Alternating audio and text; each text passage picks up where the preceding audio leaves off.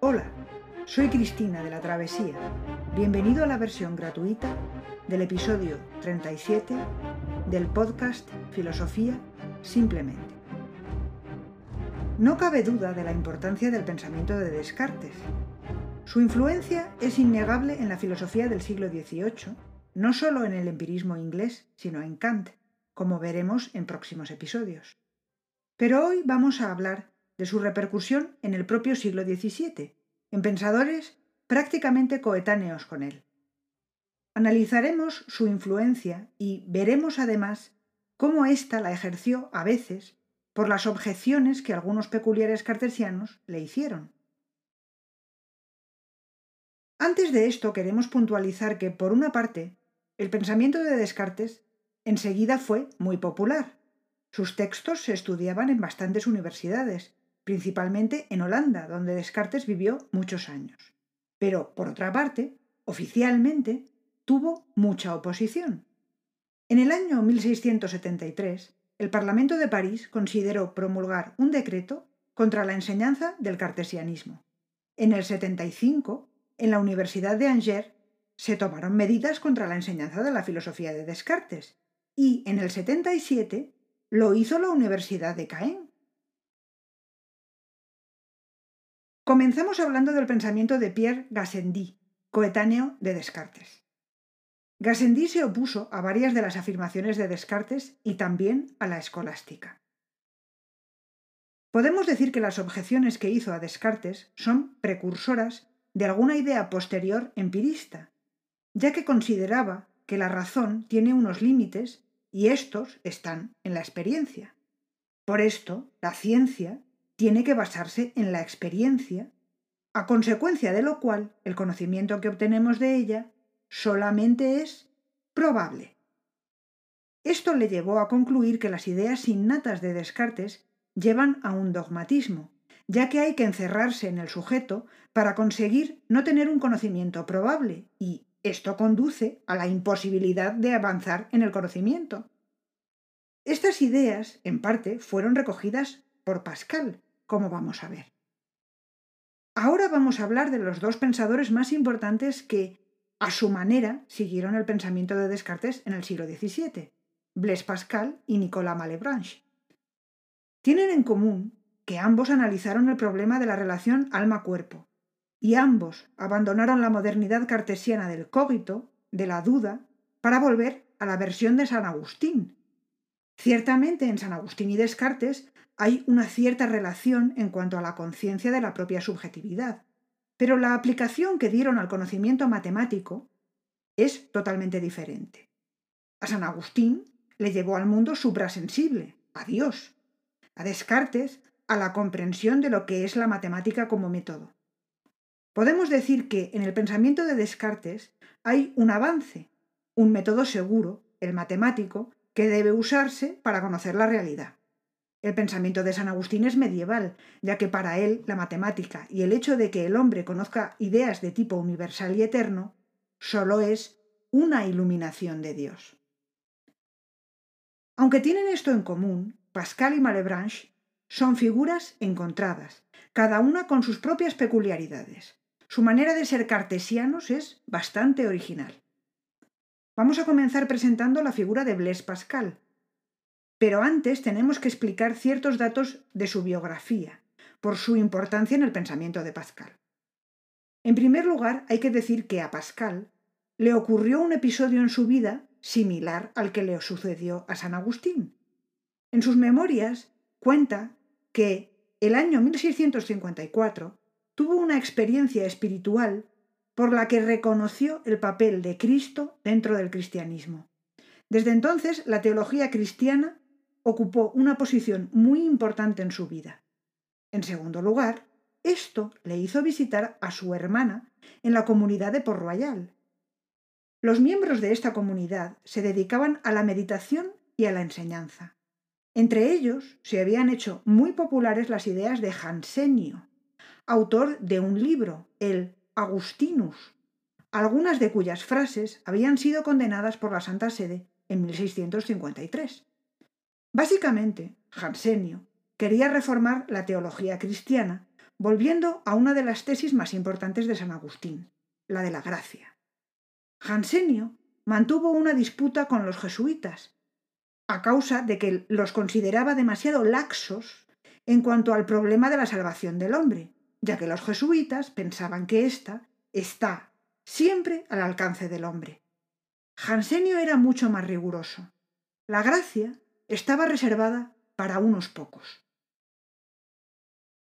Pascal, en este sentido, también era muy riguroso, y estas ideas de Jansenio, sin ser el jansenista, fueron de su agrado. Este fue el motivo por el cual escribió sus cartas provinciales, que muestran un gran sentido del humor, así como el gran escritor que era.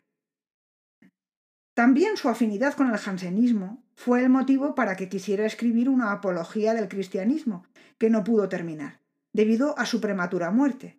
Sus sentencias constituyen sus famosos pensamientos, publicados después de su muerte por sus amigos de Port Royal en 1669. Pascal, como pensador, es muy sui generis, ya que además de esta vertiente apologética con su influencia de San Agustín, fue un gran matemático y pensador científico. En sus inicios como pensador, su interés se centró en la importancia de la matemática como método para el estudio de la naturaleza. Pascal considera, como Gassendi, que la razón tiene unos límites y que el método a priori de Descartes no se puede aplicar a la naturaleza porque las verdades de la matemática se independizan de la experiencia.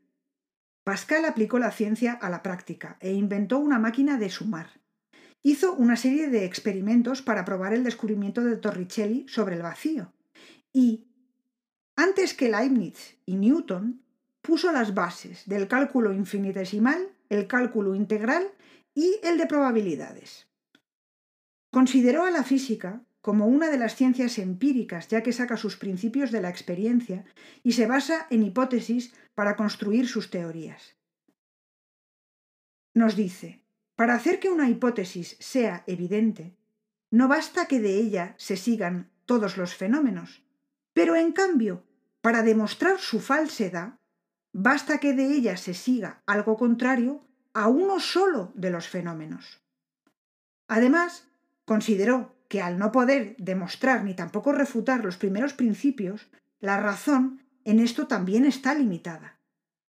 También pensaba que fue la debilidad de Descartes, el no querer equivocarse, lo que le hizo encerrarse en su yo para obtener una total seguridad. Pero así no podemos ampliar el conocimiento, como dijo Gassendi y dirán los empiristas. Los primeros principios, creía Pascal, no se demuestran, pero se sienten. Se sienten con el corazón. Así pues, el hombre tiene unos límites en su posibilidad de conocer. Comenzó un estudio del ser humano porque quería conocerse a sí mismo. Su interés principal era la moral. Es muy conocida su frase, el corazón tiene razones que la razón no conoce. Lo que quiere decir es que la razón no sirve para el estudio de la moral, porque muchas veces se deja dominar por los sentimientos. Para conocer los sentimientos es necesario tener un espíritu de finura, dice. Con él podremos comprender los sentimientos, porque según Pascal, razón y sentimientos son antagónicos. Este antagonismo consiste en que la razón está guiada por el espíritu de geometría, que lo que hace es demostrar, no intuir. El sentimiento intuye, pero no puede demostrar. Si alguien quisiera explicar qué siente a otra persona, no puede. Es muy difícil, porque la otra persona nunca podrá sentir lo mismo. Resulta que para Pascal la moral, la filosofía y en general la comprensión del ser humano dependen del sentimiento y el espíritu de finura. Por esto considera que el ser humano está situado entre dos infinitos, lo infinitamente grande, la naturaleza, y lo infinitamente pequeño, el ser humano. En realidad el hombre solo conoce una pequeñísima parte de la naturaleza y del propio ser humano. Por esto el ser humano está desorientado. Y como la razón se da cuenta, el hombre se siente miserable. En esto, piensa, consiste la grandeza del hombre, en ser conscientes de nuestra miseria. Somos, en este sentido, diferentes a los animales y sufrimos. De aquí surge el gusto por la diversión, pero con ella no se alcanza la felicidad. Y lo que tenemos que hacer, al estilo de Descartes, es dominar nuestras pasiones y pensar. Esta es la razón por la que el hombre busca la fe. La razón por la cual Jesucristo redimió a los hombres del pecado ha sido que seamos capaces de reconocer nuestra miseria y buscar la fe, porque Dios se revela a los que la buscan. Así Pascal recuerda a San Agustín y su si crees, entenderás. A Dios se llega con amor, porque aunque nos hace reconocer nuestra miseria y sentirla, también nos hace sentir su infinita misericordia. Si el hombre no viese nada de la divinidad, no sabría lo que ha perdido y no aspiraría a reconquistarlo.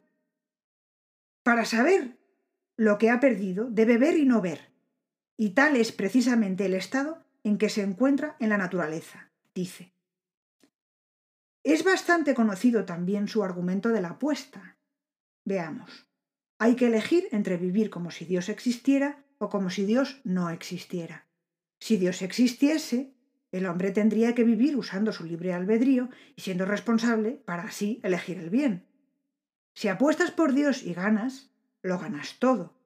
Si pierdes, no pierdes nada. Hay que apostar sin dudar, considerando por una parte la ganancia y por otra la pérdida. El pensamiento de Pascal, como hemos visto, se mueve en los dos antagonismos a los que se refiere, la razón y el sentimiento. Nunca dejó de razonar matemática y científicamente y nunca abandonó la fe. Hablamos ahora de Nicolas Malebranche.